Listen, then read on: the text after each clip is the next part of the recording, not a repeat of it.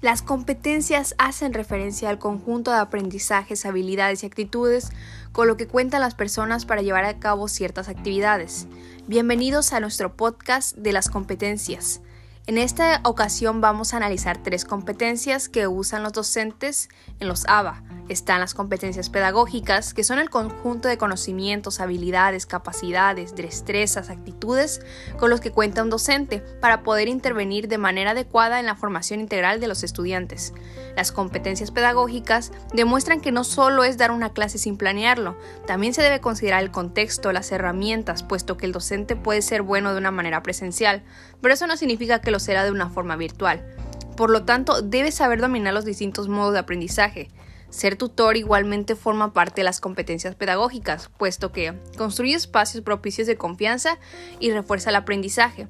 Tiene que estar una constante retroalimentación. En segunda instancia tenemos las competencias de investigación, que son aquellas las necesarias para que los educadores logren interpretar, argumentar y proponer alternativas. Deben preguntar y escribir a partir de las experiencias pedagógicas de acuerdo a la problemática que caracteriza el aula y en la escuela.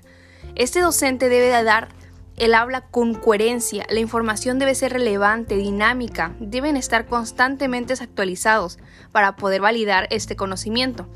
Y por último, pero no por menos importante, están las competencias evaluativas.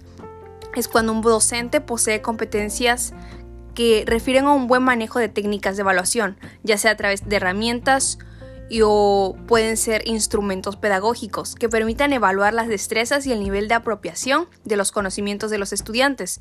Estas evaluaciones detectan un área de oportunidad, por eso es importante tener una lista de verificación que nos permita identificar en qué momento se van a realizar o mediante un cronograma de actividades si se va a evaluar no solo al final del curso, sino también al inicio y durante. Debe ser constante.